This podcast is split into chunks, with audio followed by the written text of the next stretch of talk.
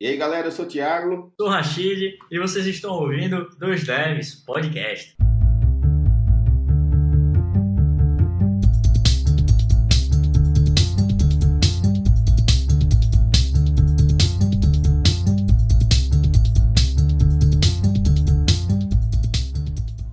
E aí, galera, sejam muito bem-vindos ao Dois Devs Podcast, esse seu podcast favorito de toda semana. Eu estou aqui, como sempre, com o grande Rashid Calazans. E aí, Rashid, como é que você está hoje? E aí, Ramos? E aí, galera? Tranquilaço, como sempre. Hoje nós temos aqui um convidado ilustríssimo. Veja, eu trabalho remoto há três anos e eu achava que eu trabalhava há muito tempo. Esse cara barrou todos os limites de todos os recordes possíveis. Estou aqui com o grande César. César, tudo bom? Como é que você está? Bom dia. Opa, e aí, bom dia.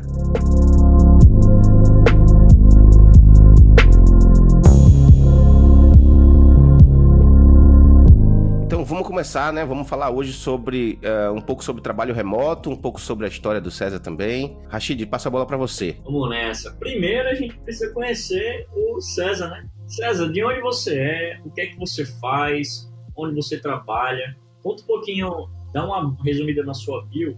Ok, vamos lá. Bom, eu sou programador há bastante tempo. Sou da era mesozoica da computação. Eu comecei a, a, a brincar com computadores lá no Basic. É, a minha Basic na ROM, tá? Não é. o sistema operacional era o Basic. Tá. Isso tem bastante tempo já. É. E eu me apaixonei por essa área. E é, uma área que você tem que se apaixonar por ela, porque se você só gostar, não é suficiente. Pura verdade. Né? O, o, seu, o, o, seu trabalho é resolver problemas. o dia inteiro. e criar soluções. O tempo todo. O, e é bom, enfim, eu sempre gostei muito né, dessa área e fui caminhando para uh, me embrenhar cada vez mais na tecnologia. Então, uh, aprendi um pouco de eletrônica, aprendi um pouco de sistemas e já desenvolvi de tudo por aí. Já desenvolvi para as três plataformas principais hoje, né? Windows, Mac e Linux. Uhum. Já desenvolvi para iOS, já, já fiz muita coisa. Hoje o meu foco é voltar para a nuvem. É até engraçado porque é meio que um ciclo na minha carreira, né? Eu comecei trabalhando com um terminal burro, e uh, vou tô voltando, só que agora tudo na nuvem, tudo não, não, não, é mais um sistema proprietário, mas ainda é um sistema todo remoto. Ah, então, peraí, então você está trabalhando com. Como é que é esse sistema que você está trabalhando hoje? Então, uh, na verdade, o meu ambiente de desenvolvimento hoje ele está caminhando para se tornar uh, remoto. Isso é um outro assunto que a gente pode conversar um, durante horas, não, que é o, o mas, mas para resumir, é tentando cortar o custo ocioso da computação. O que é o custo ocioso? É assim, uh, por exemplo, hoje, eu tenho um pequeno data center aqui em casa, que eu não preciso, né? Uhum. Uh, quando eu estou dormindo, eu não estou usando esse pequeno data center que eu uso para desenvolver. Vocês mesmos devem ter máquinas com 16 GB de RAM, que é meio é, que padrão hoje, pelo menos 8 GB de RAM. E enfim, se você dependendo do que você estiver trabalhando, você vai precisar de 32 GB de RAM. Se você estiver trabalhando aí com, com inteligência artificial, tratando imagens, essas coisas, você vai ter 32 GB de RAM e 8 núcleos na sua máquina. É custo parado. Quando você não está efetivamente usando isso, isso é custo parado. E hoje em dia vale muito mais a pena você falar assim: legal, vou trabalhar nesse projeto, beleza. Aluga uma máquina na Amazon ou no, no Google e uh, vou alugar aqui essa máquina com 64 GB de RAM e quantos núcleos eu quiser por uma hora. Aí você aluga, paga essa uma hora que vai sair uma ninharia e depois que você terminou, shoot down na máquina e acabou. Uhum. Então você não tem dinheiro parado em infraestrutura que você não está usando.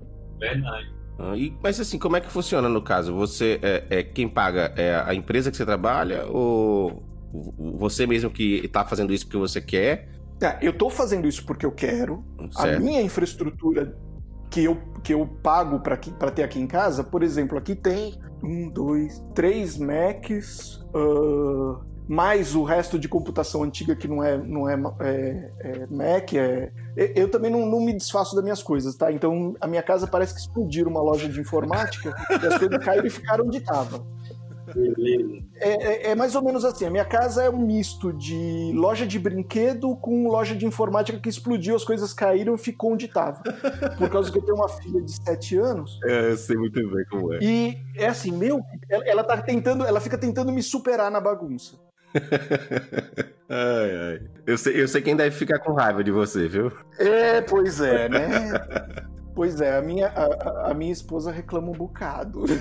É, somos dois. Que... e você, César? É de onde, cara?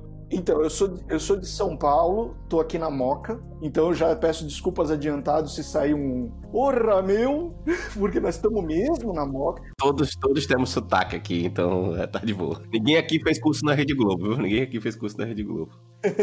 A minha família é da Moca uh, desde 28, 29 do século passado. Caramba, cara, deve ter uma história aí por trás. Tem, é muito engraçado que as pessoas não vão para muito longe, né? os, os meus irmãos, tá, tá tudo muito na, na, redondeza, o pessoal meio que continuou por aqui. É, isso é legal, né? E, é, e, e, na verdade isso não é comum, né? Normalmente os filhos vão, ganham asas e vão para cada vez mais longe, né? É verdade, é verdade. Não, mas uh, arrumei uma namorada também da Moca, casei com ela e ficamos por aqui mesmo. Ótimo.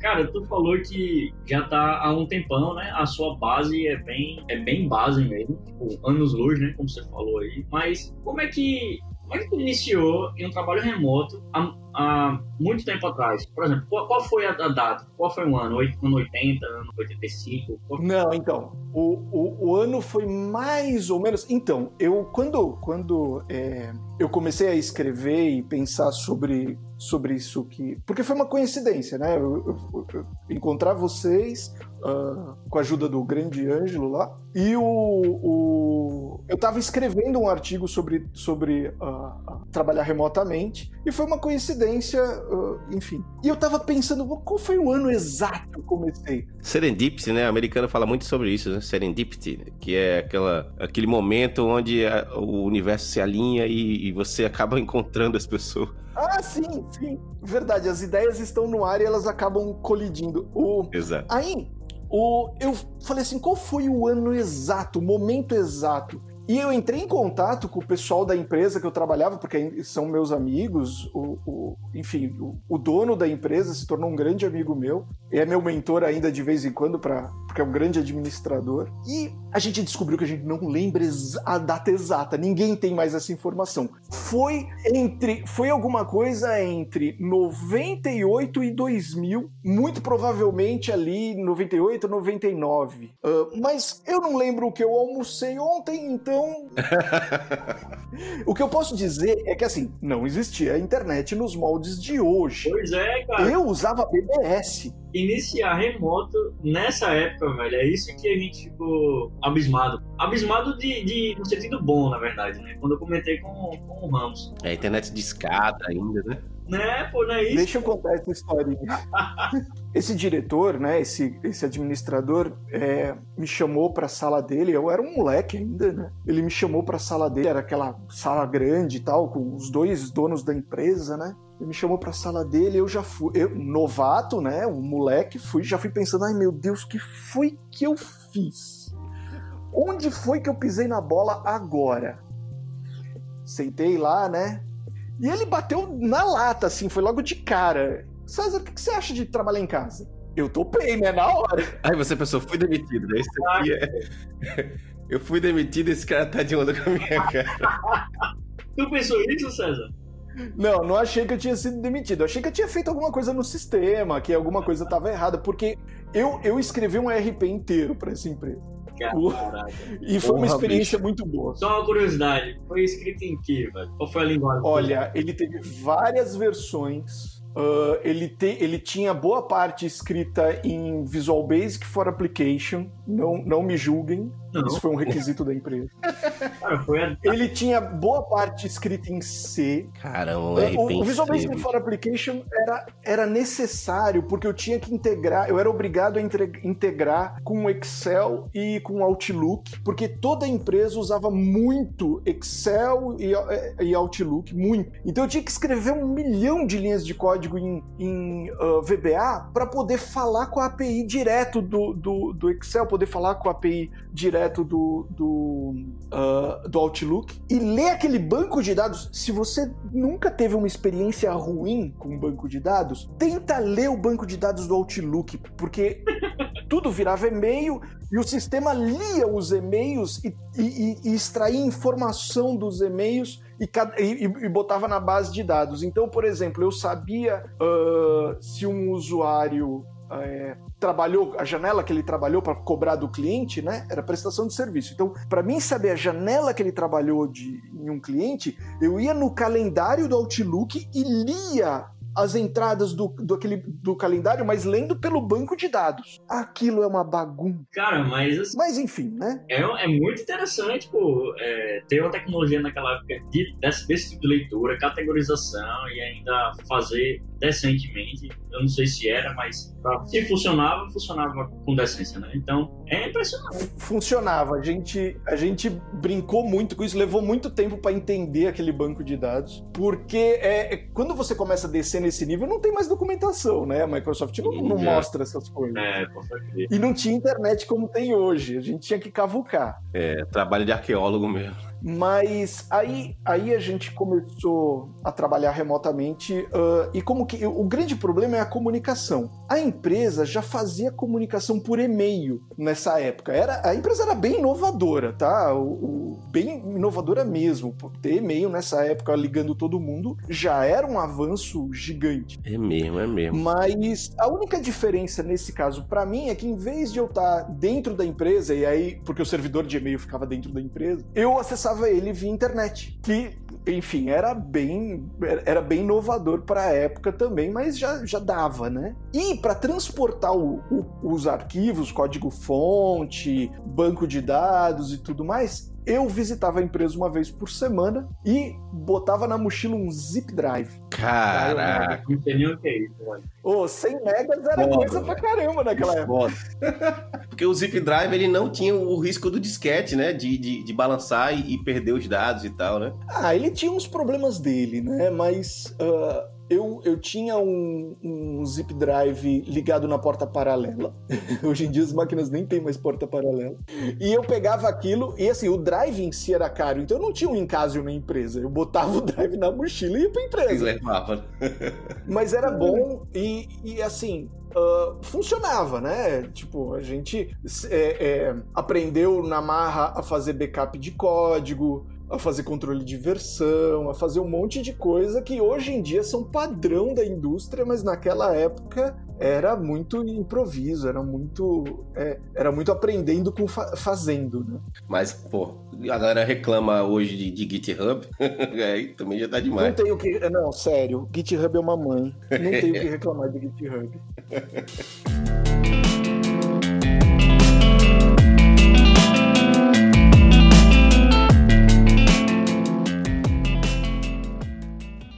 Então quer dizer que você, começou, o, o, seu chefe te chamou pro ladinho e, falou, e já perguntou na, na, na lambuja, assim, já direto. Ué, bicho, tu quer trampar remota? E tu aceitou de primeiro.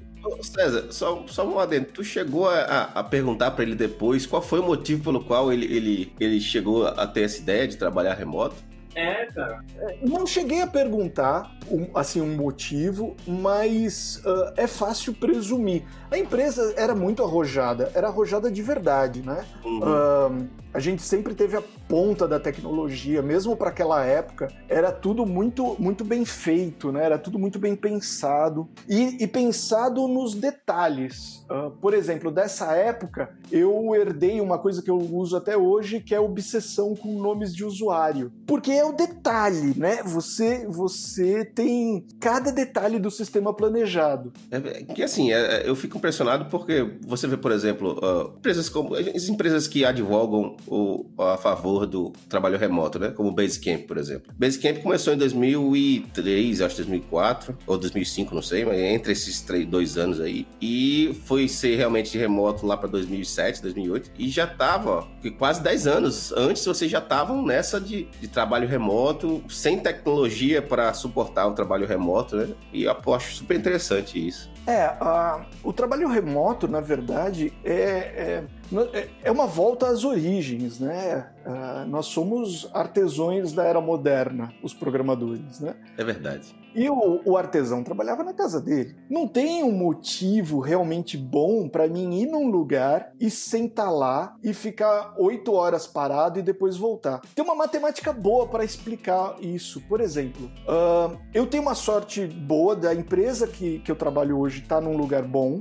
E se eu quisesse ir para lá, eu tenho flexibilidade para ir se eu quiser. Uhum. Uh, ela tá a coisa de uma hora e meia daqui, levando em conta que é, é, uma hora e meia porque eu vou andar um pedaço por, por, uma questão de gosto, eu ando até a estação de trem, aí eu pego o trem, ando três estações no contrafluxo, ou seja, o trem tá vazio, e uhum. uh, cheguei na empresa. E tem lá, é um, a, a, empresa mesmo tem a cultura de trabalho remoto, então é um co-work, e eu simplesmente uhum. Escolho uma mesa, sento trabalho. Qual é o nome da empresa? É Soluevo. Então, mas uh, eu tô lá há pouquinho tempo, né? E é até uma, uma ideia interessante. O, eu comecei a trabalhar nessa empresa e os primeiros meses não foi remoto. Por que não foi remoto? Porque eu tive a oportunidade de ter um cara nessa empresa que uh, eu admiro bastante, um excelente programador, um cara que conhece muitos sistemas, que, que enfim, uh, eu admiro bastante. E assim, ó, César, vem, mas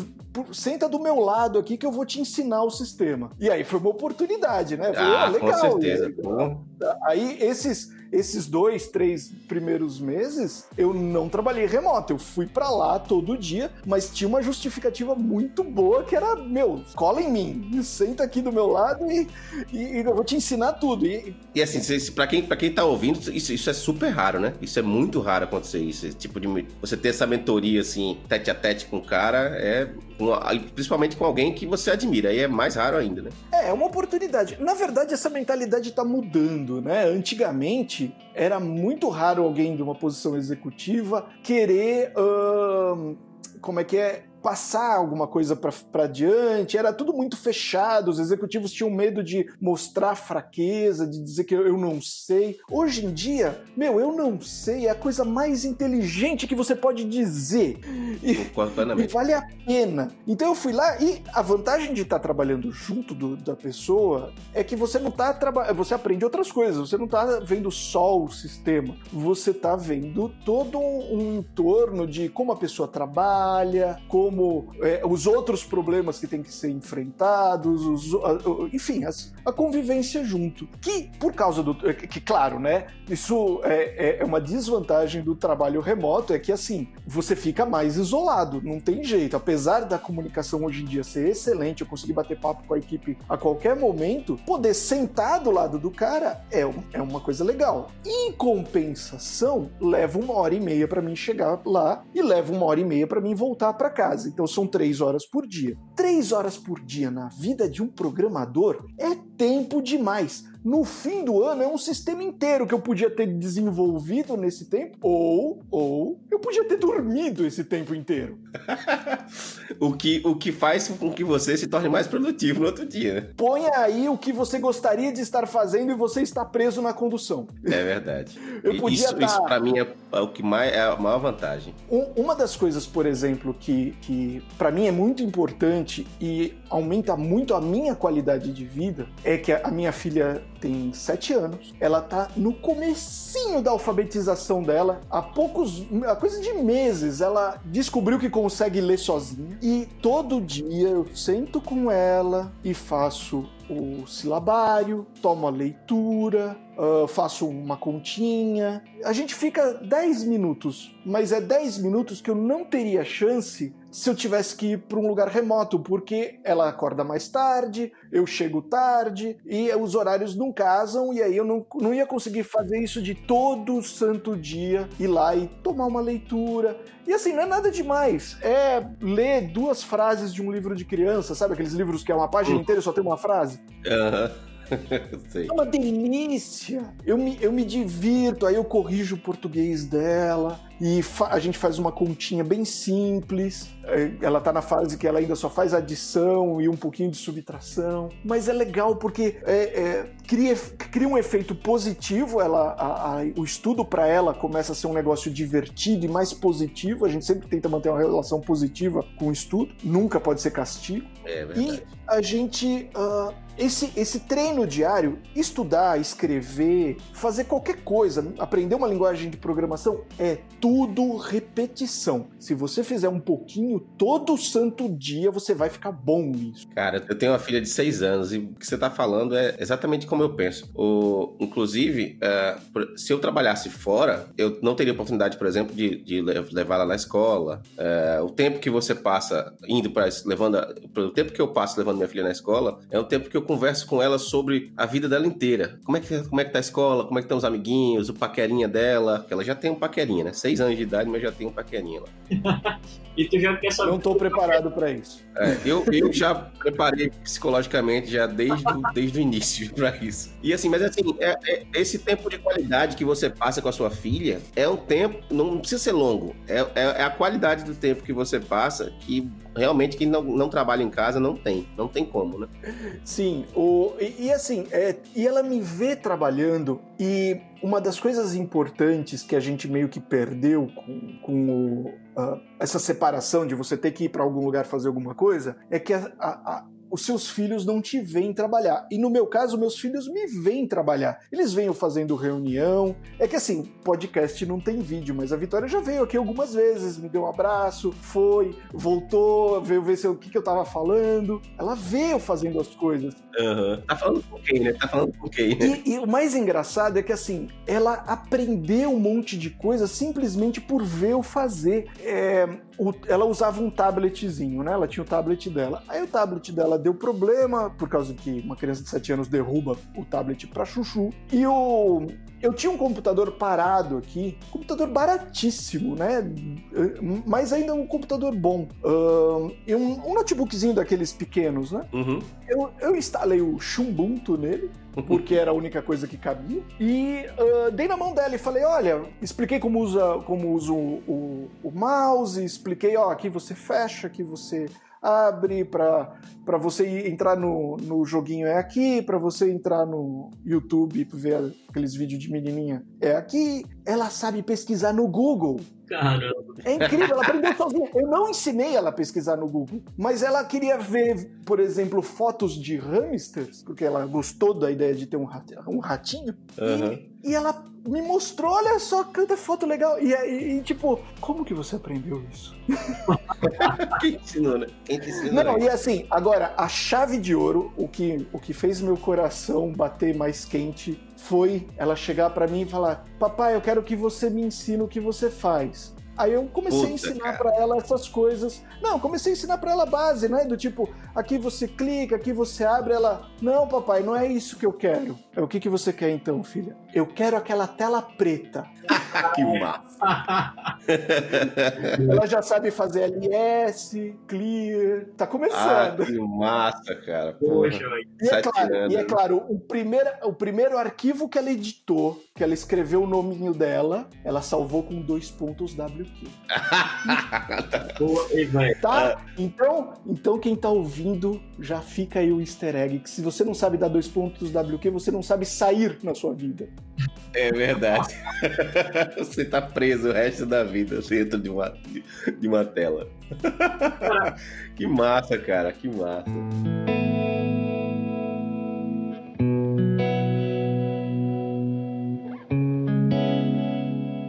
Então, assim, velho, é, essa pergunta vai ser meio retórica, né? Então, mas eu vou fazer só pela história que, que você comentou agora. Tu, tu voltaria a trabalhar em uma empresa fisicamente, com, todo, com toda essa liberdade e flexibilidade que, você acabou de contar na história? Então, precisa ter vantagens equivalentes, mas sim, não vejo muito problema, desde que tenha vantagens que superem essa grande, essas grandes vantagens que eu tenho. Por exemplo, esse, esses meses que eu trabalhei uh, enquanto eu estava aprendendo a mexer no sistema e tudo mais, uh, tinha vantagens de eu lá nesse período. Depois que eu aprendi o sistema, que estava tudo bem, volto a trabalhar em casa e não tem mais que pegar chuva para sair de casa. Mas você enxerga que, tipo, uh, as vantagens seriam essas a, além dinheiro, né? Não. É, é que assim. Que uma vantagem financeira. Você acha que, por exemplo, ah, se te oferecessem o dobro do que você ganha, você acha que.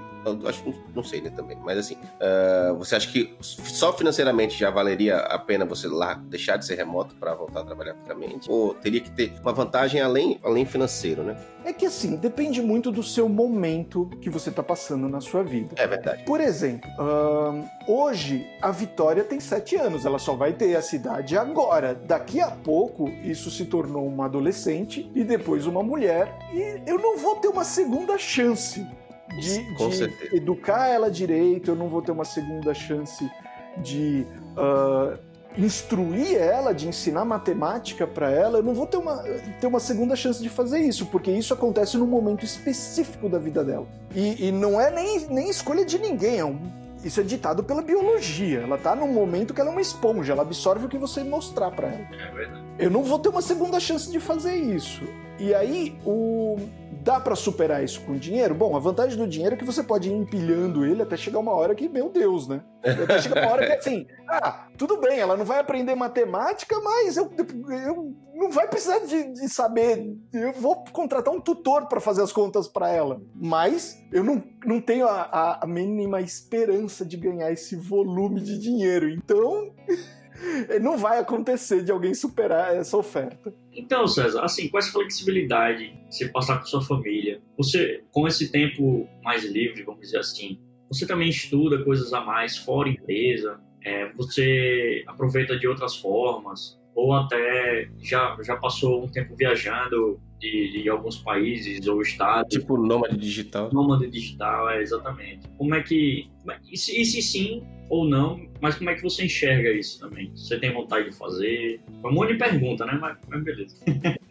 Então, bom, é, dividindo em partes aí, né? Estudar a nossa profissão não escapa. É tudo muito rápido, você tem que estudar o tempo todo. Então, eu tô toda hora procurando uh, coisas e fazendo experimentos e vendo, ah, esse cara criou uma API legal, essa empresa tá fazendo tal coisa, e fico brincando com isso. Eu coleciono linguagens de programação, é a piada, né? e aí experimenta, e, e hoje em dia eu tô brincando de ir pra nuvem, tentando mover 100% pra nuvem, então um, experimenta, por exemplo, ah, como que é o Visual Studio Code rodando direto no servidor e exportando a tela em via HTML, né? Uh, e por aí vai. Como que é, é trabalhar no iPad usando uh, uh, Tmux? Sabe? Tendo uma versão de terminal, hum. mas trabalhando no iPad. E por aí vai, né? Eu tô sempre estudando alguma coisa e, claro, né? Eu sempre volto e revejo coisas antigas. É sempre bom dar uma lembrada no algoritmo, dar uma lembrada naquelas brincadeiras mais, mais raiz, né? E fora é isso. É verdade. Né? Fora isso, eu aproveito o tempo livre para um milhão de coisas, para ler, para fazer coisas em casa, para cuidar da Vitória. Aproveita esse tempo livre de N maneiras. Aumenta, essa disponibilidade de tempo aumenta realmente a qualidade de vida. Né? Você faz mais coisas com a sua vida. Você não está preso na condução, no, no, no, no, trânsito. Uh, mas eu não sou um cara muito de viajar, né? Uh, eu, eu, nunca fui um cara muito de viajar. Na verdade, aqueles, aqueles testes para NASA do tipo, olha, o astronauta vai ficar em isolamento no espaço, sem contato com nenhum humano durante muito tempo, para mim tá tranquilo. Porque já aconteceu, já aconteceu da minha esposa chegar para mim e falar assim: "César, tem um mês que você não olha a rua". Mas, e você dizer, mas... já tem um mês, né? Já tem um mês. para ter uma ideia, um, eu tenho amigos que, que trabalham remoto. Uh, as coi coisas muito legais já aconteceram em viagem. Uh, por exemplo, uh, a gente já chegou a criar esboço de linguagem de programação durante, vi durante viagem, né? Ah, que massa, velho. O... Mas, é, é, então assim, é perfeitamente possível codar durante uma viagem. Você simplesmente pega o seu notebook, põe no, no colo e sai trabalhando. tendo internet, tá tudo certo. Mas o ideal é você evitar isso. O ideal é você uh, se divertir um pouco quando você vai para esses lugares e conhecer as pessoas, né? É importante lembrar que a, a, a, não é feito de máquina, não é feito de código. A nossa profissão é feita de pessoas, é elas que vão resolver os problemas. A gente tem que, tem que conhecer, tem que, tem que entender, tem que, uh, uh, enfim, enriquecer as relações aí, porque vale muito a pena. A gente aprende muito com isso, né? Verdade.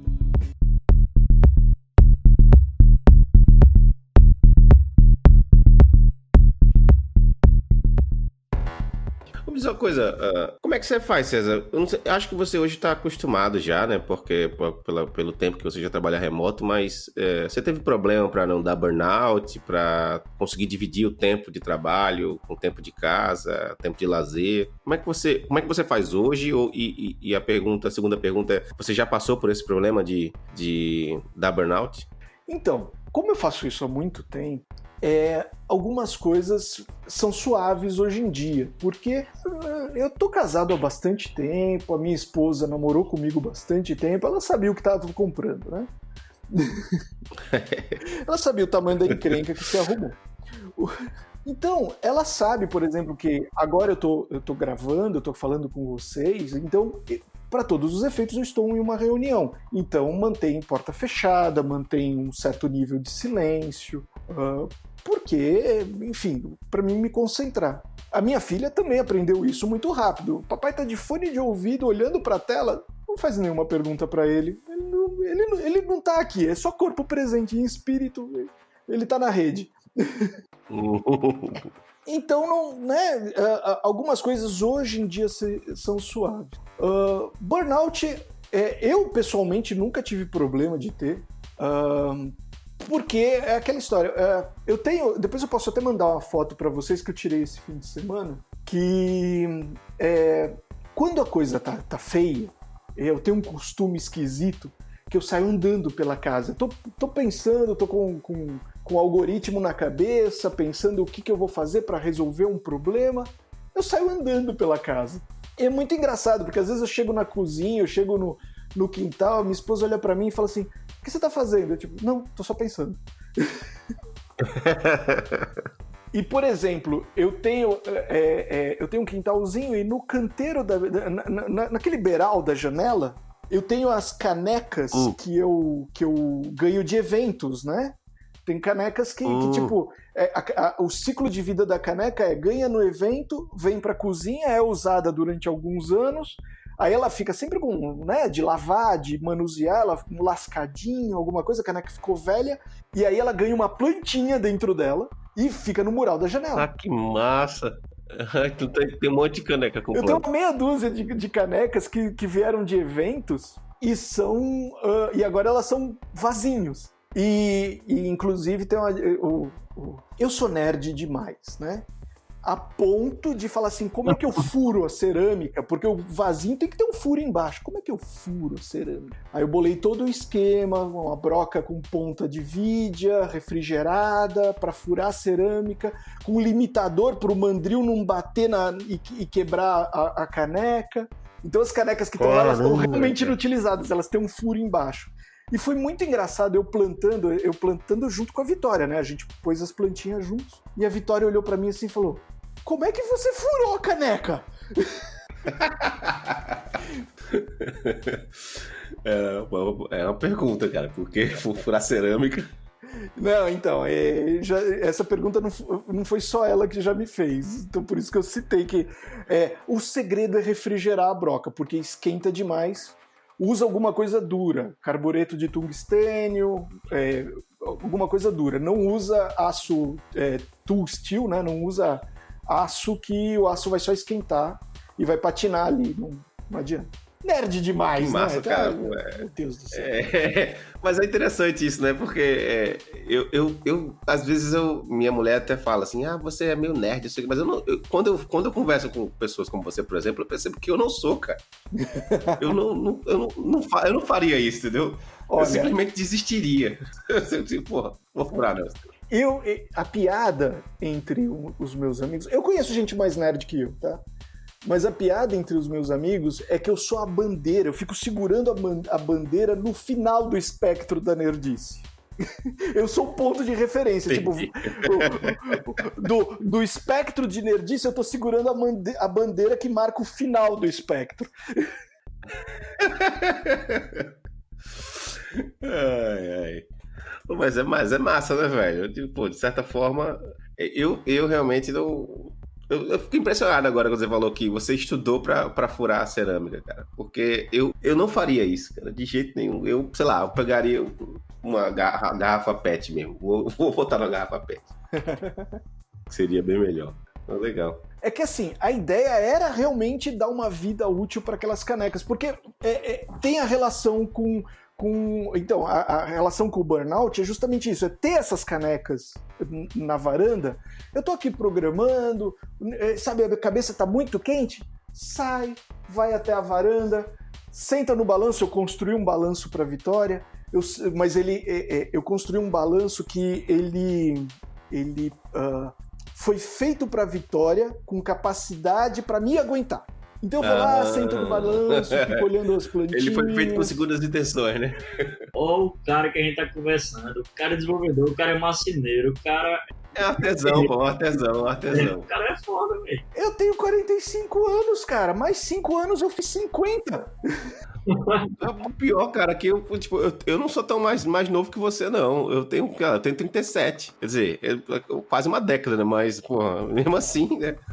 Mas é, mas é muito, muito legal, cara. Isso. Não, então tem, é, tem que diversificar. O, é, tem, tem que diversificar as coisas que você faz, porque quantas vezes, isso qualquer programador, quantas vezes você não resolveu um problema quando você saiu do problema e foi fazer outra coisa? É, verdade. Então- Verdade, verdade. Você, você tira a sua mente daquele ponto, você oxigena outras áreas do cérebro você vai.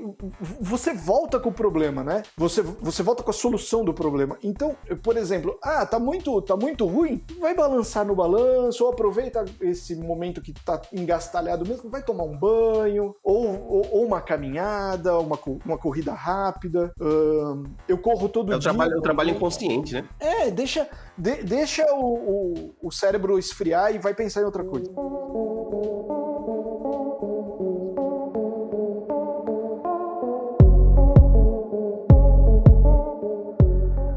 Mas, assim, você se preocupa em ter que pagar as oito horas mesmo, é, independente disso? Ou como é que você flex- faz a- essa flexibilidade com o seu horário, de fato, assim? Não ser flexível em começar qualquer horário ou terminar, mas a questão das horas semanais, sabe? Como é que você lida com isso? Porque a empresa não contabiliza ou não, não cobra, né? Não pede. Tem outras que já faz um track, é obrigatório, a galera quer que você se registre. Como é que funciona para você? Tá, então tem algumas coisas importantes aí. Primeiro que ah, é uma vantagem muito grande para a empresa se ela conseguir trabalhar de forma assíncrona. O que que é trabalhar de forma assíncrona? É você mandar a demanda, né, enviar as demandas, mandar as mensagens que você quer que as coisas que você quer que aconteça por algum meio de comunicação, pode ser e-mail, pode ser um chat corporativo, pode ser um meio que você que a empresa escolher para se comunicar, preferencialmente um chat que você possa simplesmente entrar e escrever. O e-mail é muito mais formal, né? E você manda as demandas por ali e a pessoa, o programador, pode ler naquela hora ou não. O que importa é que em um prazo aceitável, estabelecido, volte um retorno daquilo, alguma coisa aconteça. E muitas coisas são gerenciadas em torno de ferramentas como Kanban, uh, o próprio GitHub, criando issues. Muita coisa tá, tá nesse entorno. Aí, assim, se você consegue trabalhar assíncrono, pouco importa quantas horas você vai trabalhar e nem o horário, desde que você consiga entregar as demandas. E as demandas, o prazo dessas demandas é pré-combinado, é pré-estabelecido junto com você. Então, assim, eu sinto muito, eu sei que é difícil, eu tenho uma dificuldade enorme de fazer isso, mas programador tem que saber dar prazo. Programador tem que saber chegar e falar assim: é eu vou levar X tempo para desenvolver isso. E aí você negocia esse X tempo com o pessoal administrativo da empresa, com, com o, o, o pessoal, o product owner, com, com todo mundo que está envolvido naquilo. Você negocia esse tempo que você sabe que você vai precisar para desenvolver aquilo. E você Perfeito. cumpre essa promessa. Isso é uma promessa que você tem que cumprir. Uma vez que você faça isso várias vezes, você estabelece uma relação de confiança. E é importante para o pessoal administrativo ter confiança que você vai conseguir entregar no prazo e saber que se alguma coisa der muito errado, você vai avisar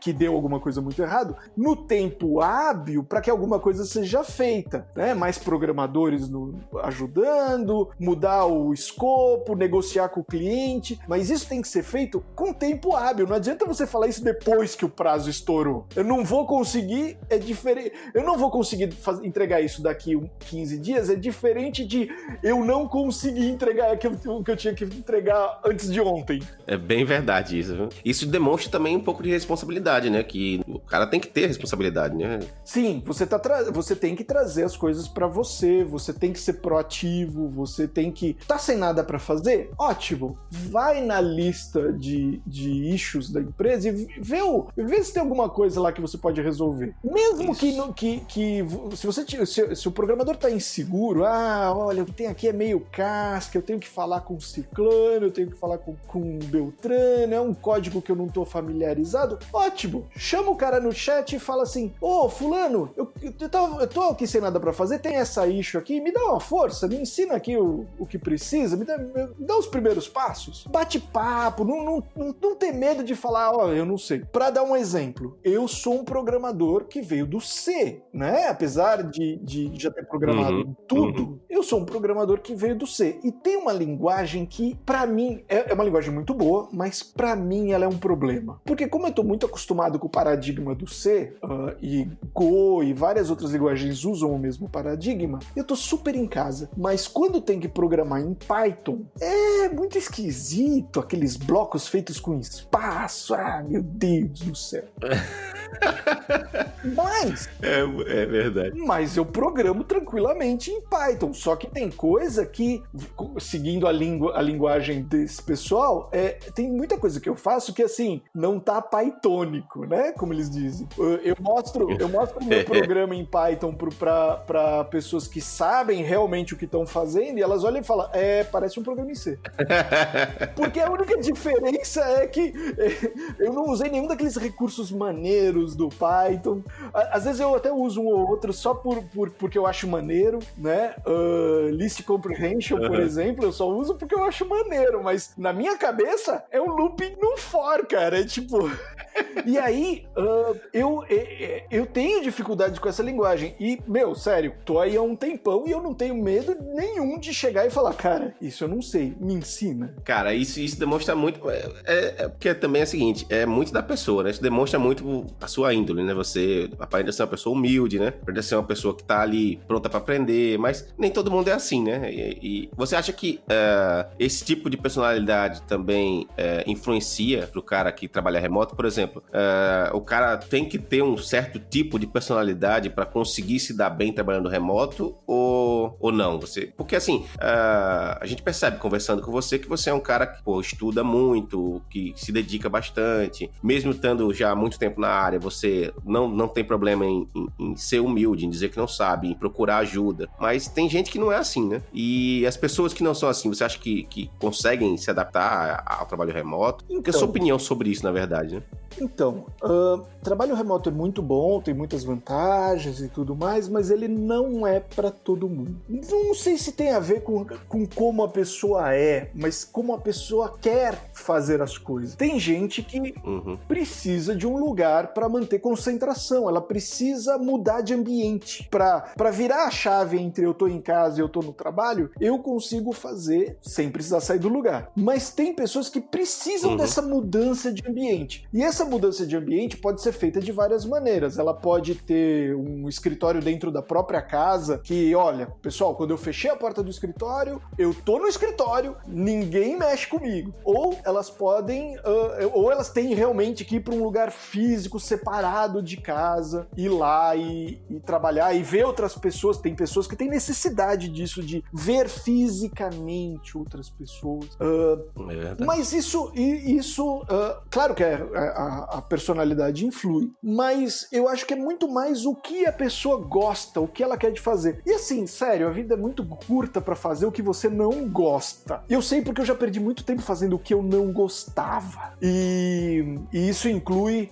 o comecinho da minha carreira lá antes, antes dessa empresa inovadora que, que me botou para trabalhar em home office, antes de tudo, no comecinho mesmo, quando eu tava lá nos 13 anos, eu comecei a trabalhar com 13 anos. Quando eu tava lá por 13, 14 Cara. anos, nessa época, meu, eu. Ah, quanto tempo perdido que eu podia estar tá fazendo uma coisa interessante. Mas você fazia, você tra precisava trabalhar, necessidade ou. Ah, sempre precisei trabalhar, ou, né? Não, a família não tem esse. Uhum. Não, não tem. Hoje em dia é uma outra cultura. Nós estamos falando de 30 anos atrás, é, é, mais que isso até. E a cultura de hoje, ela é muito mais evoluída, né? É muito mais. Por exemplo, por exemplo, toda a relação da vitória com o estudo é positiva. Os professores, por exemplo, hoje em dia, eles não marcam prova, eles fazem um exercício normal com a classe e aquilo é a prova. Só que a criança não, a criança não teve toda a pressão de eu tenho que tirar uma nota boa, porque senão eu apanho de cinta. Então a relação com o estudo é sério. A relação com o estudo é positiva. Não tem, por exemplo, uh, você foi mal criado, então você vai fazer a tabuada 20 vezes. E aí, você, quando você uhum. fez isso, pra, você deu um estudo para punir o seu filho que tá lá nos 7 anos e tá absorvendo as coisas, ele vai relacionar estudo com punição. E toda vez que ele for estudar pro resto da vida dele, ele vai ter que fazer um esforço mental para entender que aquela droga não é castigo. Então as coisas mudaram muito. Hoje em dia, a relação de trabalho, a relação com o estudo, a relação acadêmica é muito diferente do que era naquela época. É verdade. Inclusive, os pais se preocupam, em, termos de pai e filho, os pais se preocupam em estudar, em entender também psicologia infantil, como é que é, seria a melhor forma de, de, de, tratar uma criança, né? Você vê que hoje tem cursos até é, ensinando pai e mãe a, a, manter a criatividade da criança, como é, fazer com que a criança seja mais criativa. É, quer dizer, e os pais vão lá e fazem esses cursos. Existe esse interesse, né? Eu me lembro que, sei lá, quando eu era criança, meu pai me jogava na rua e disse pra jogar bola. E se vira e volta para casa de noite que tem uh, o café da tarde. Se não vier, apanha, né? Aquele negócio. É, o... E aí, assim, uh, o problema dessa, é, é dessa uh, mentalidade moderna é que, assim, ela é boa, ela funciona, ela tá criando avanço. Em contrapartida, é muito complicado você pegar um cara. essa semana passada mesmo, eu tava. de vez em quando eu mentoro algumas pessoas, eu ajudo, né? E semana passada mesmo eu tava mentorando um aluno que está começando a, a, a, carreira, né? Ele quer ser programador, ele quer. Ideia de idiota, mas tudo bem, né? ele, ele quer ser programador, ele quer mexer com isso tal. E aí eu tava mostrando para ele as coisas que ele tem que fazer, o que que, né, o que, que eu estudo, o que, por onde eu começo, com, como que eu faço um currículo, como é que eu falo com as pessoas, como é que eu me porto numa entrevista. E na minha cabeça, eu assim, tá bom, legal, esse cara é super qualificado, uh, tem, tem curso disso, tem curso curso daquilo, tem curso daquele outro, mas ele tem 25 anos, ele nunca teve um emprego. Quando esse cara sentar num escritório, ele vai ser devorado Porque, É verdade. meu, o ambiente de escritório, hoje em dia até que tá melhor, mas o ambiente de escritório é cáustico. Se você tiver com uma. E, e- e o ambiente de escritório de, de programadores, se você tiver com mais quatro ou cinco programadores na mesma sala, o que é uma equipe grande, tá? Se tiver uns caras ali com mais de 40, meu, vai ser terrível.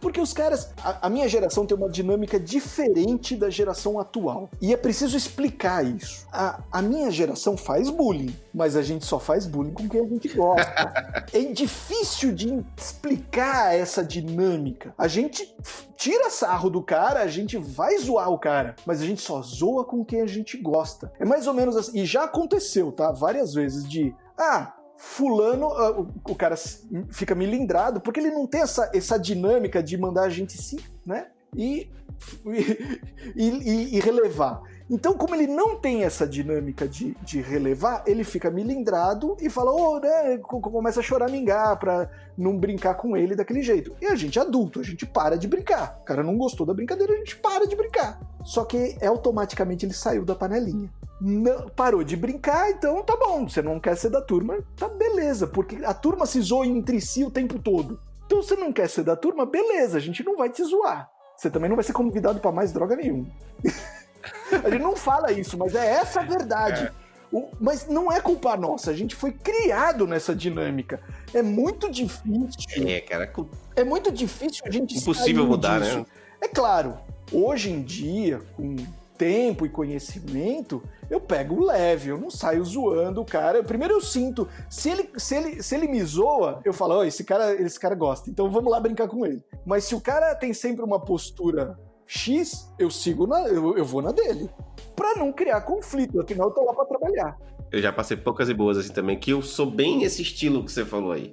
Só que eu tenho, eu tenho um problema. Eu zoo do cara sem nem ter conhecido o cara ainda. E aí a gente sabe que tem, pô, acho que a grande maioria das pessoas não gosta de um cara que você nunca viu na vida zoando o cara, né? Mas normalmente eu zoo porque eu quero ser zoado, né? Pra, che- pra, pra zoar com o cara é uma forma de você é, adquirir, é, é, como é que se diz? É, uma intimidade, né? Você adquirir intimidade com o cara. Você tá zoando com o cara pra adquirir intimidade com o cara, mas as, pessoas, as pessoas normalmente não, não, não rebatem isso, né? E eu já passei por tanta, tanta situação. Ah, eu não gosto nem de lembrar. Eu tenho uma história boa disso. Eu teve uma época que eu trabalhei numa empresa de telefonia. Telefonia é um ramo bem casca, porque é mais ou menos assim, os contratos são absurdos. Se o sistema da empresa cair, né, o, o código que você fez, que está rodando num hardware específico, cair por cinco minutos, a multa do contrato é maior que o preço da empresa. Tem que Ah, vender a boa. empresa para pagar o contrato, a Nossa. multa do contrato. Porque telefonia é isso. Eles, ele- eles vão bilhetando por segundo o negócio e, né? E aí você escreve código para hardware específico em C. E não tem outra linguagem, tá? É C. Cara, é, não. Caramba. E aí, o, Por que só você? Porque é uma questão de velocidade. O, e é hardware específico. Então não tem, não é, não é plataforma alta, é microcontrolador, é, não tem. é, hoje em dia até tem algumas coisas, mas por causa de velocidade, não tem. é, como é que eu vou dizer? e isso nunca vai cair na mão do Python, por exemplo. Porque nós estamos falando de microsegundos, né? Nós estamos falando. Nós estamos falando. E, e assim, e nós estamos falando de placa que vai num hardware específico. Aquilo não é um PC, aquilo tem um monte de microcontrolador. Hoje em dia você ainda tem umas máquinas sofisticadas que tem ah, é, é, sockets, né? Que é o sistema todo num, num único chip e roda Linux lá dentro. Mas mesmo assim, o código lá dentro geralmente é, é C, geralmente vem alguma coisa mais parruda. Naquela época era C e não tem conversa. De vez em quando tinha que cair alguma coisinha pro assembly, mas geralmente C. E o, o- esse, esse ambiente, os programadores que estavam ali eram enfim, programadores antigos, né? Programadores cáusticos. E eles não zoavam comigo. Por que, que eles não zoavam comigo? Porque eu sempre fui zoado, né? Eu- eu- eu- hoje até que tá melhor, mas eu sempre tive no sobrepeso, então as pessoas sempre faziam bullying com peso, com, com né, zoando e tudo mais. Então, eu criei uma habilidade de lidar com isso. Os, os caras não me zoavam porque não tem graça zoar comigo, eu não fico bravo. Eu não, a minha reação é assim, e E, o comentário era exatamente esse: tipo, não adianta zoar com o César, porque ele embala na zoeira e dá, e, e dá risada dele mesmo. E aí não, não tem a menor graça, não tem efeito. E é pior, porque reverte, né? Você, você começa a fazer a piada e aí a piada continua andando e você começa a reverter pro cara. E, e aí, então, então assim, não, os caras não me zoam porque não adianta de nada e vai, eu, só vai fazer eu zoar de volta. Uma boa sacada, não, uma boa saída mesmo. É, o problema é que a gente não aprende isso quando a gente é criança, né? A gente aprende isso depois que a gente se torna macaco velho e a gente e a gente pode mandar as pessoas para aquela palavra com F. É verdade. Nossa, aqui. A gente aprende o grande poder do F.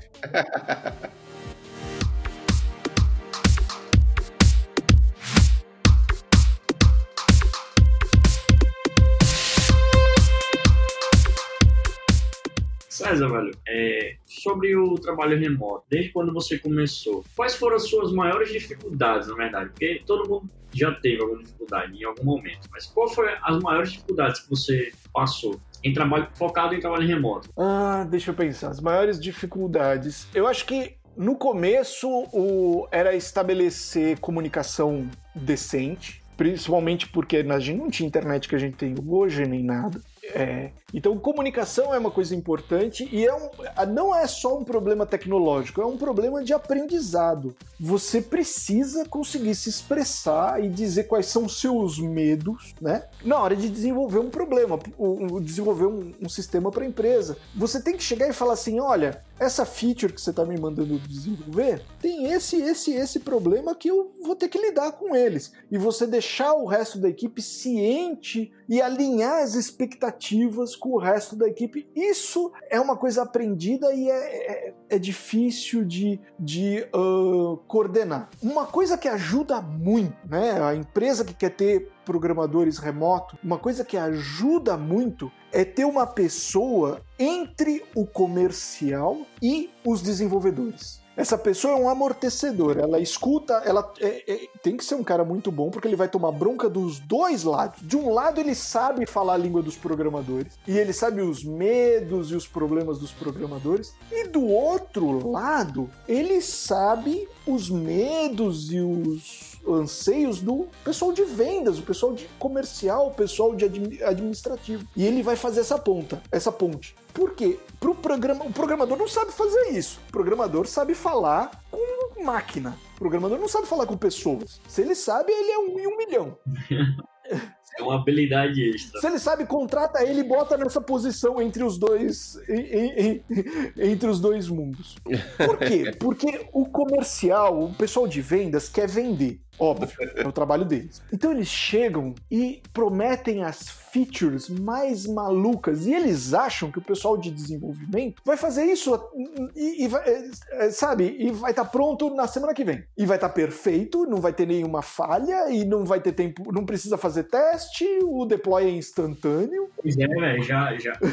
Com muita coisa semelhante. É verdade. E o, do outro lado, não, e do outro lado, o programador quer três anos para fazer a feature. É, não, quer desenvolver no código que, que. na linguagem que ele acha melhor e não na que é melhor para o momento da empresa. Quer testar aquele framework novo, né? Quer testar aquele. Ah, nossa. então, então precisa de um cara nesse meio tempo, nesse meio do caminho, que ele vai tanto chegar para o comercial e explicar para eles na língua deles que não dá para fazer algumas coisas. E já tivemos experiências bem legais de, de vendas que é, meu, o que você está vendendo é, é, é fisicamente impossível. é foda. Para é, mudar isso é fácil, a gente só tem que alterar a constante gravitacional um pouquinho. e do outro lado também, né? Do outro lado também. E o problema é assim: quando você tem pessoas boas fazendo esse meio do caminho, vai suave. Mas quando azeda. Esse é o primeiro cara a entrar em burnout, tá? Tem que tratar ele muito bem. É, o primeiro cara, cara, é, ele, é o, ele é o primeiro cara a tá entrar em burnout, porque a tarefa dele é fazer os programadores não entrarem em burnout. Ele é o cara que precisa daquela cervejinha na sexta-feira saindo do trabalho. Ele precisa aliviar. É, é, é, tem, coisas, tem coisas que são, são engra, engraçadas que a gente é, a, a, gente acaba vendo, né? Porque tá todo mundo trabalhando junto. Embora seja todo mundo remoto, a gente tá todo mundo trabalhando junto. E tem coisas engraçadas que não fazem o menor sentido, mas elas acontecem no ambiente de uma empresa. Uh, por exemplo, a comunicação entre os funcionários de uma empresa, qualquer empresa, sempre existiu. Não interessa se são programadores, ou se é uma metalúrgica, ou se são um. Ah, é, sei lá, é, dá um exemplo mais, mais comum, se são alfaiates, né? A minha família é de alfaiates, então, se são alfaiates costurando, eles vão falar entre si. E estar tudo. É, é, tá todo mundo remoto, tá todo mundo no, no mesmo sistema de chat. Você pode ter certeza, existe um sistema de chat paralelo.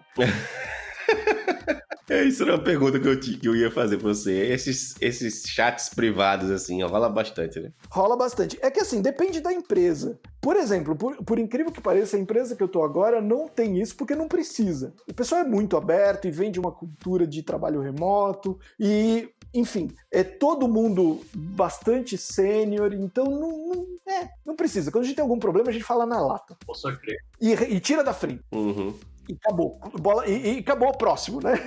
Qual é o próximo problema da lista? E vai. Mas principalmente quando você tem o pessoal mais novo, é, é muito engraçado, porque às vezes assim, eu olho, o que, que me adicionaram aqui? Eu vou ver um chat paralelo.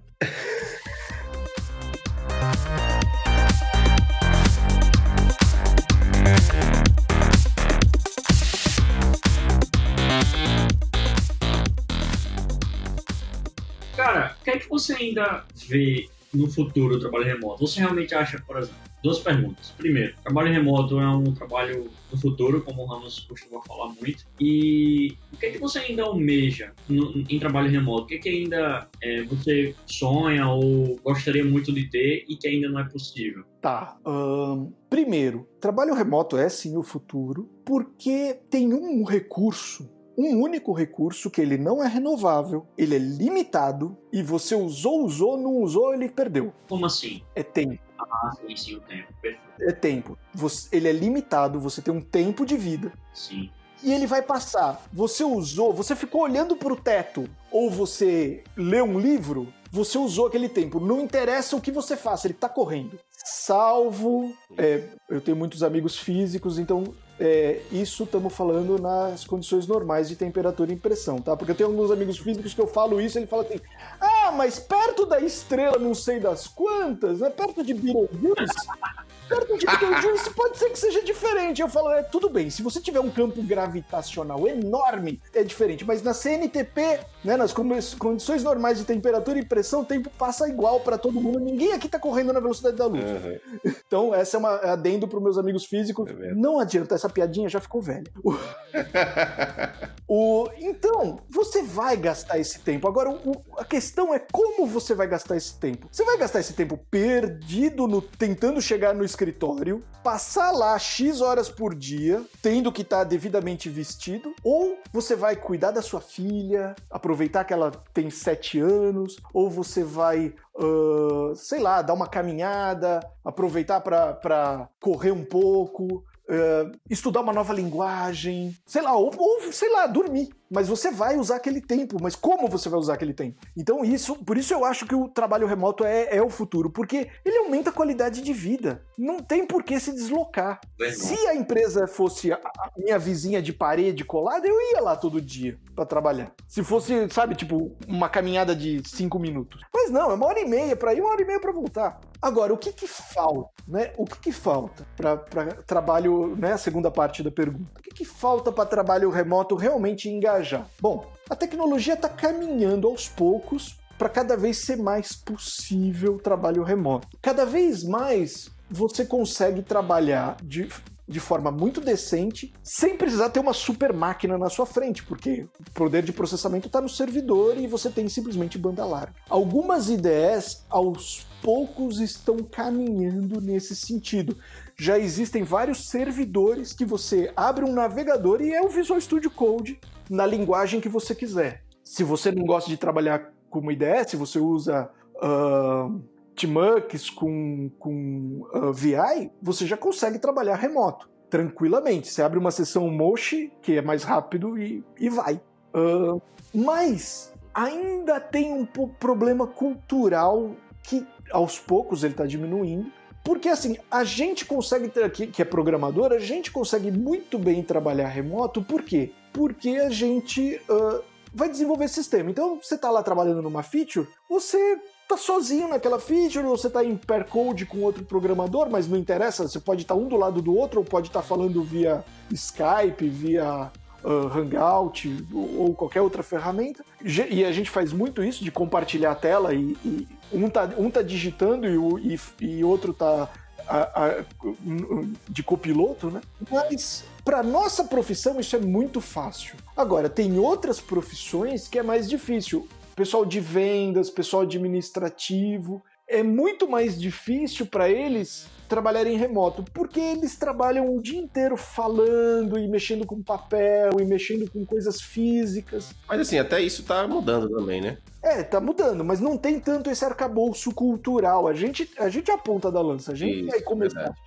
Depois as outras profissões vão começar a, a, copiar coisas que deram certo. É verdade. Por exemplo, eu acho, é, é, eu até eu não sei se eu comentei com, desculpa te interromper. É, acho que a primeira profissão remota que, que deu certo assim mesmo foi atendente de, de telefone.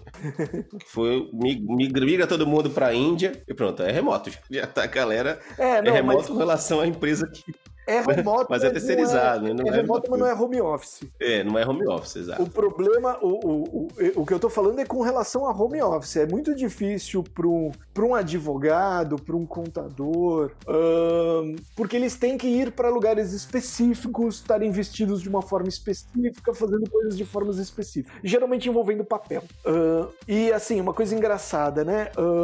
durante mais de 10 anos eu não tive, não tinha impressora em casa. Eu comprei uma impressora recentemente para imprimir desenho para minha filha, para ela colorir. Ah, eu também.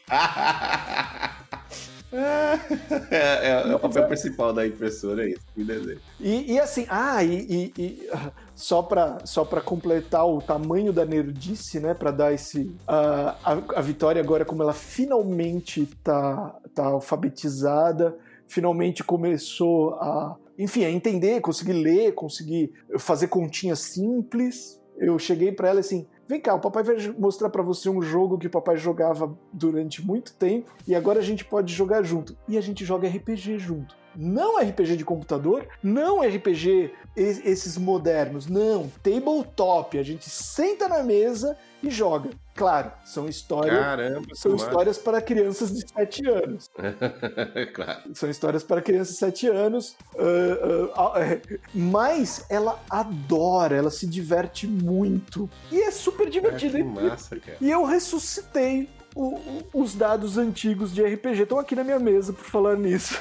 É que legal, né? Porque se você tá fazendo uma coisa que você gosta, né? Que não é, fazia muito então, tempo, né? Então, assim, é. A gente. A gente uh, uh, isso tudo. É, é, isso tudo só é possível com tempo, com qualidade, com qualidade é de vida. E, e aquela, volta naquele assunto, né? A gente, a gente não. A gente tem tempo para gastar, não é tanto assim. É, é verdade. E só, e assim, para você que trabalha, que mora numa cidade grande, né? E, e a distância entre que você vai é, ficar no trânsito é grande, o tempo que você perde é grande.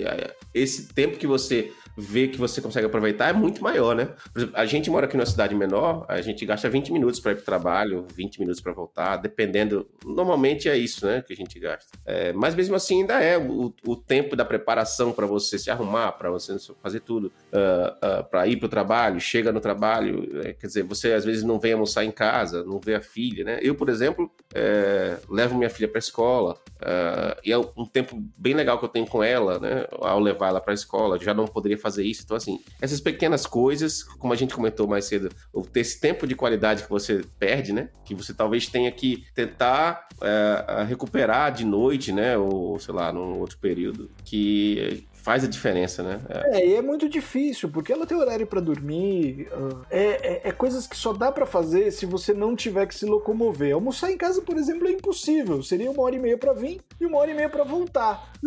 Não dá, não dá pra parar é, três horas. Chegou lá, volta. Sem contar, é, tipo, entra em casa, pega um lanche e volta comendo, né?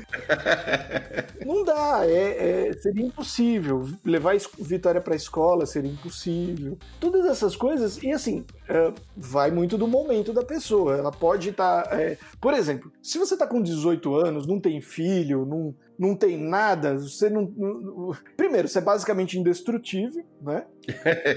A gente com 18 anos, é, eu com 18 anos era basicamente indestrutível. Conseguia fazer coisas que hoje eu falo, pelo amor de Deus, como eu tinha paciência para isso. Porque não é, nem, não é nem esforço físico, é paciência. Como eu tinha paciência para isso. Né? Então, se você está nessa época, essa época é época de ir para os lugares e, e, e, conhecer as pessoas e por aí vai. Mas, hoje, no meu momento, meu momento é muito trabalhar remoto por causa da vitória, por causa de. Cada vez mais a gente vai sentindo a passagem do tempo. Então, assim, eu prefiro é, ter tempo para correr eu corro 5 km mais ou menos todo dia. Na verdade, eu corro um pouco mais que isso. A prova é de 5 km e aí eu tô, tô treinando para a próxima prova, ah, será que eu vou conseguir 10 quilômetros e tal? Então é muito mais legal uhum. eu fazer um esporte, andar de bicicleta, me divertir, ou, ou, ficar com a minha filha, jogar uma partida de RPG, do que uh, e, né, do que uh, tá preso indo, indo pro serviço ou voltando. E, e, por mais legal que seja o ambiente de trabalho, por mais uh, divertido, com os caras maneiros, as, ainda não é o me, não é não, não, chega perto do ambiente que eu tenho em casa. Porque assim, aqui, é aqui eu tenho máquinas que eu tenho, uh, por exemplo, é, eu estou usando duas telas agora, uma, uma tem uh, 42 polegadas. Caramba! É, porque com o tempo você vai colecionando essas coisas e vai comprando e vai, e vai fazendo. Por exemplo, a mesa, a mesa que eu estou usando agora, eu fiz ela. Uh, e programador tem um problema de bater com o teclado forte, né? Eu, eu sempre balancei a mesa quando eu bato com o teclado. Então, a minha mesa não tem pernas, ela é presa na parede. Ah. E aí, uh, ela não balança. Essa solução foi boa. É, ela não balança porque ela tem duas mãos francesas, cada uma aguenta 80 quilos. Tá explicado. Você bate forte mesmo, hein? Não, no, e ela tá presa numa parede que não é drywall. É um, eu moro num sobrado, a sala que eu tô agora ela é, é, basicamente um bunker, ela tá abaixo do nível da rua. E as paredes, é um sobrado antigo, as paredes são paredes de sustentação. Então é tijolo inteiro, as paredes têm 30 centímetros de espessura. Uhum. Você mete um parafuso. É aquelas construções antigas mesmo que, que aguentava cacete, cacetada mesmo. Me... Então aí a mesa é super estável e ela é uma stand-up desk. Eu projetei ela para mim tá de pé, eu tô de pé agora. O... É muito engraçado, porque as pessoas, as pessoas quando eu abro a câmera e aí eu tô falando, e aí às vezes eu saio andando e as pessoas falam: Você tá de pé, César? Porque dá pra ver quando você sai andando, né? Uhum. E esse conforto de eu ter exatamente a mesa que eu quero, do jeito que eu quero, projetada exatamente nas minhas medidas, com a tela na altura exata que eu quero, com, na verdade são duas bancadas, uma para eletrônica e outra para programação, uh, com um sofá generoso para aquele momento de descanso, eu sentar um pouquinho, fazer as pausas de descanso, com balanço no quintal e, e sem falar do meu próprio banheiro. Essa, esse conjunto é difícil de superar, né? Como que você vai ter uma empresa que tem tudo isso? O, eu visitei o Mercado Livre aqui, aqui uh, em Osasco, né? Acho que é, é ali Osasco. O, uhum. Eu visitei a sede deles. A sede deles é fantástica. Tem academia, tem isso, tem aquilo tranquilo. É, é, sensacional. A gente tava lá, né? E olha, dá pra ir na academia, tem esse lanche aqui bacana, tem essa biblioteca. Um lugar lindo, maravilhoso, um campus enorme. Aí eu cutuquei o cara do meu lado, ainda não supera ter o meu banheiro. é impressionante, né? As coisas que a gente dá valor, né? Você tinha biblioteca, tinha academia, toda, mas porra, não tem o meu banheiro, cara.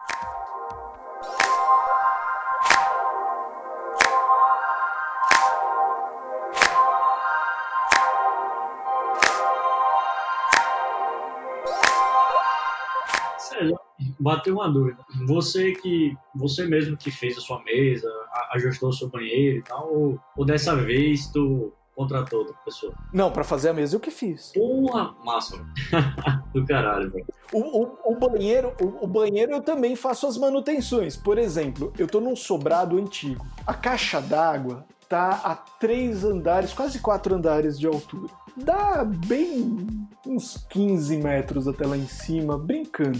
Nunca medi, mas é uma distância muito boa. Tem o, o, o andar que eu tô, que é o subsolo, tem o térreo, e mais o andar em cima e a caixa d'água tá no sótão.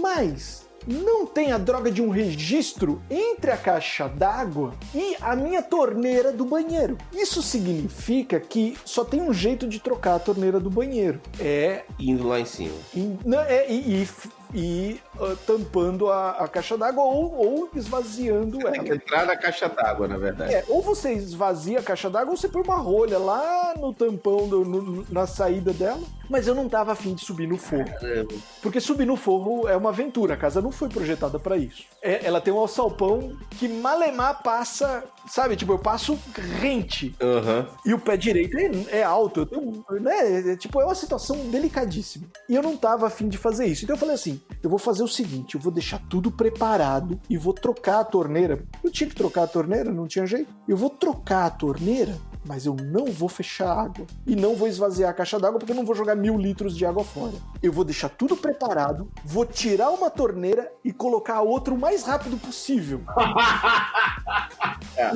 com, com 15 é, metros de coluna d'água. Véi, deu merda. Não deu... Eu vou te dizer o seguinte, eu, eu vou dizer o seguinte: nunca subestime líquidos não compressíveis, que você não pode comprimir. É, força d'água do Sério, sabe aquela cena? Sabe aquela cena que o submarino desceu abaixo da pressão de, de, de projeto e ele tá começando a arrebentar a cano pra, pra, pra todo lado? Uhum, uhum. Era eu. Meu irmão. Tudo preparado, a nova torneira já numa posição boa, já com o Teflon passado, tudo preparado. Eu desenrosquei uma torneira rápido e fui enrosquear a outra, mas sabe, vencendo a força da água, assim, indo na direção. Uhum. Quando eu terminei o banheiro inteiro, era uma inundação. Porra. Mas é, essas coisas, essas coisas de manutenção da casa, elas tiram a sua cabeça do código. Verdade elas são importantes, é, é, sabe? Elas tiram a sua cabeça. Nesse do... caso, você, você literalmente afundou a cabeça nesse problema, né? Planejamento, meu amigo. Planejamento é tudo, porque conseguir, conseguir trocar a torneira com toda essa pressão de água sem, sem, sem fechar a água, não, eu, eu, assim, como que não tem um maldito de um registro? Eu corri todo sobrado inteiro, procurando, indo, porque é, tem um quintal em cima da, da, da, minha cozinha, o sobrado é tudo errado, né? Tem o quintal em cima da minha cozinha e lá tem alguns registros, nenhum deles é o da, do meu banheiro. Meu Deus. Só não me diz que você, depois disso tudo, achou o registro embaixo da pia. Não, não, não. Não tem registro. É uma coluna d'água direto. Não tem. E aí, assim, Caramba. um dia eu vou ter que botar um registro nessa coisa, porque um dia não vai ter jeito, né? Eu vou ter que fazer uma, uma reforma ah, maior é. fechar essa água mesmo. Mas eu vou deixar esse problema chegar. É, senta, senta no problema, espera, né? espera ele chegar. uma coisa, uma coisa que, que desse. É, é muito da, vem da cultura do it yourself, né? Um, por exemplo, não jogar muito coisas fora. Eu não jogo as canecas fora, eu transformo eles em vasinhos e por aí vai, coisas assim. Por exemplo, essa, essa minha mesa que eu tô agora, eu queria uma stand-up dessa. porque eu, eu, eu, gosto de trabalhar de pé, eu acho que é legal. Tem que fazer as pausas para descanso, tem um, tem um monte de sinão aí, mas eu gosto disso. E aí eu fiz para minha mesa. Só que não é simplesmente sair e fazer a mesa. Você precisa uh, planejar onde, como que você vai ficar. Então você tem que ficar de pé, olhando o horizonte a mesa tem que estar na altura do seu cotovelo, então você tem que tirar a medida. É diferente de um de para cada pessoa. Você tem que ter o um lugar para você descansar, né? E por aí vai. Você tem que ter um banquinho para você apoiar o pé e, e, descansar a perna. Tem um milhão de coisas que você tem que fazer. Então, uh, esse, essa, essa cultura de fazer você mesmo, de pesquisar um problema, resolver ele e, e ter capricho, fazendo as coisas aos pouquinhos, se divertindo fazendo, é legal porque te tira do problema do código e faz com que você depois, quando você voltar para ele, você seja mais eficiente. É verdade, é verdade. Depois disso tudo, dessas histórias todas que você passou pra gente, fantásticas inclusive, quais, quais dicas você daria para quem está querendo experimentar conhecer mais é, o trabalho remoto ou até migrar mesmo de fato. Ah, não quero, não quero nem tentar um presencial da vida, eu quero direto para o remoto ou fazer essa migração. Quais dicas você acha cruciais? Tá, uma, uma das coisas, algumas coisas importantes que acho que a gente não falou uh, é assim: trabalho remoto para a empresa é muito bom porque aumenta a cultura da empresa, você vai ter mais diversidade cultural das pessoas estarem, simplesmente por elas estarem em lugares diferentes e terem arcabouços culturais diferentes, você já vai aumentar a diversidade da empresa. Uh, e do ponto de vista do programador, você também pode aumentar esse leque. Você pode procurar empresas que não estão na sua cidade, no seu país, né? Elas estão em outros lugares e você simplesmente tem que tentar achar essas empresas e tentar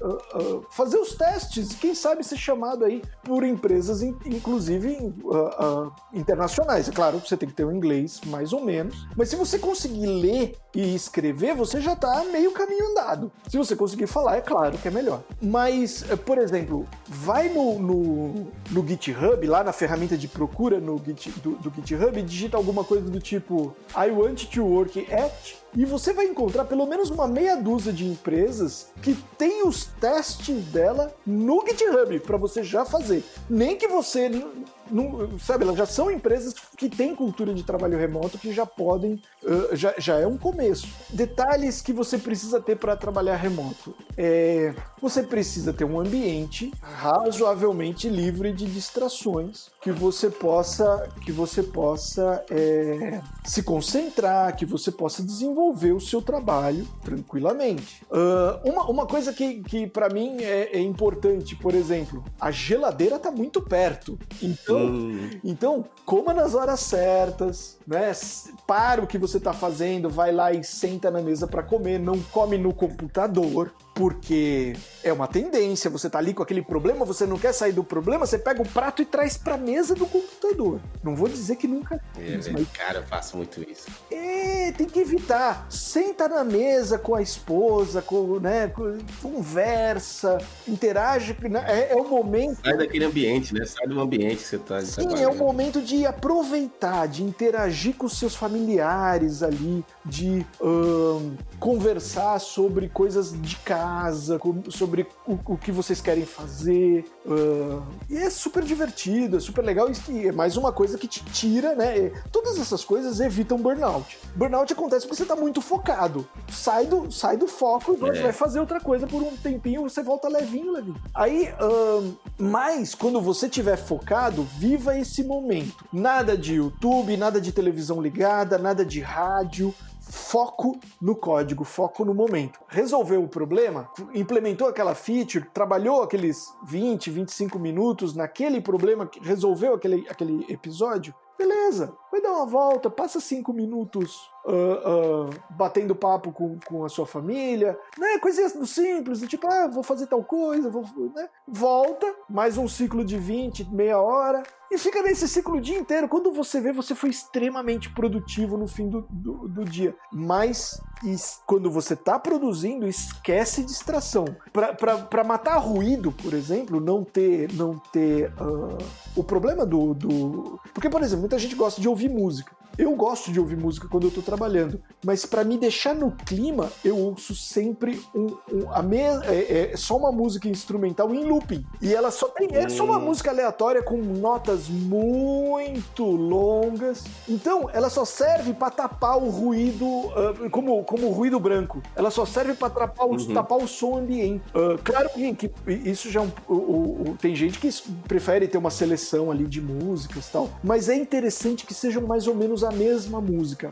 Por quê? Porque depois de um determinado tempo, essas músicas vão entrar no seu subconsciente e você não vai mais escutar elas. Elas viram ruído branco. Então, fazer essa. essa uh, preparar o ambiente e, e, e viver isso é importante. E nos dias que você não consegue se concentrar de jeito nenhum, você tem esses dias assim? O que, que você faz? É muito raro isso acontecer, porque eu tenho esse ritual, né? É, uhum. eu, eu sei que é, é, é eu, eu tô acostumado, né? Que quando eu tô aqui de pé na frente do computador, com fone de ouvido, eu tô no ritual de estou trabalhando e, né? E tem e, e, e a casa sabe, né? As pessoas sabem que eu tenho que manter uma certa, uhum. um, um, um certo nível de concentração. Então elas mantêm silêncio, elas não falam, ou se, ou, ou se elas precisam conversar alguma coisa, elas vão para outro cômodo. Uh, geralmente não fica ninguém nessa sala, então é relativamente fácil. Geralmente só tem minha filha aqui, mas ela é o ratinho, ela fica super quietinha e não uh, brincando com as coisinhas dela ou mexendo no computador dela, não dá trabalho nenhum. Uh, e ela sabe que é, é, é, meio que uma linguagem corporal, ela sabe quando ela pode me interromper. Uhum, entendi. e é importante é importante uh, treinar o pessoal de casa para que eles saibam disso. Mas uh, depois que você falou as primeiras 200 vezes, tá tudo bem. é bem por aí mesmo. Mas assim, é difícil, é difícil eu não conseguir entrar nesse mundinho. É mais difícil eu entrar nesse mundinho no, quando eu tô no escritório, porque como é um co-work e tem muitas pessoas interessantes falando coisas legais ali na minha volta, eu sou dispersivo. Eu escuto essas pessoas e é, eu tô aqui programando, mas eu tô ouvindo o advogado que tá ali no co-work falando com o cliente dele. Porque, né, por mais abafador que seja, por mais coisas, eu não consigo é, é, é, não ouvir. Eu sempre fui dispersivo. Já aqui em casa. Com... E aí chama atenção. Chama atenção, é um assunto diferente, né? É um, é um cara bem articulado falando. O, é diferente. E aí o meu cérebro flipa pro cara, flipa pro código, flipa pro cara, flipa pro código. enquanto trabalhando em casa, é, né? Trabalhando em casa, uma, minha maior preocupação, a, a, a, a, única coisa que acontece é quando a Vitória quer um pouquinho de atenção, como agora, que ela veio aqui segurar minha mão, mas é porque ela sabe que eu tô falando, né? É, minha filha entrou aqui umas três vezes já, me abraça, ela abraça meu braço aqui. Exatamente a mesma dela. coisa.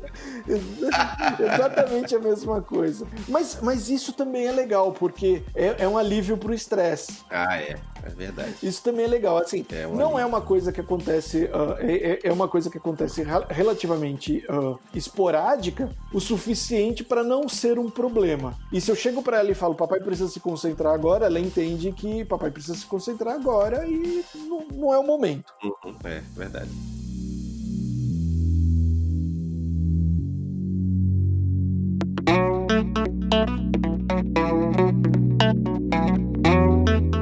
É isso, galera. A gente vai chegando ao fim de mais um episódio focado em trabalho remoto. Hoje com a participação super especial do grande César Gimenez. César, foi um prazer inenarrável estar com você hoje aqui. Foi um prazer. Ele diz isso para todo mundo, viu, César? foi um prazer escutar as histórias de vida, as dicas, situações. Espero que você, a galera, é, curta bastante esse episódio. Tem bastante conteúdo bacana para ser digerido, digerido num bom sentido, obviamente. E é isso. Obrigado, César. Obrigado, Ramos. Cara, muito obrigado. E César, eu quero, eu quero fazer um episódio com você depois sobre gol, hein? Por favor. Ah, vamos sim. Gol é uma paixão nos últimos quatro anos, vamos sim. É, e assim, eu não entendo nada, hein? Então vamos logo, vamos, vamos como a gente fizer, já sabe que tá falando com o iniciante. Verdade, verdade. Esse, esse é o mantra do grupo de estudos. A ideia não é ajudar o cara que já sabe, a ideia é ajudar o cara que tá começando. É. Tem, que ser, tem que ser por aí mesmo. Cara, muito obrigado, viu, César? Muito obrigado pelo seu tempo. É, a gente sabe que, que pô, tempo. É, a gente falou muito sobre tempo, né? Então a gente sabe que tempo é precioso demais. Muito obrigado mesmo. E eu tenho certeza que a galera vai gostar bastante, porque eu, eu adorei essa conversa. E acho que o Artito também deve ter gostado pra caramba. Com certeza. E, pô, muito obrigado mesmo. Valeu, cara.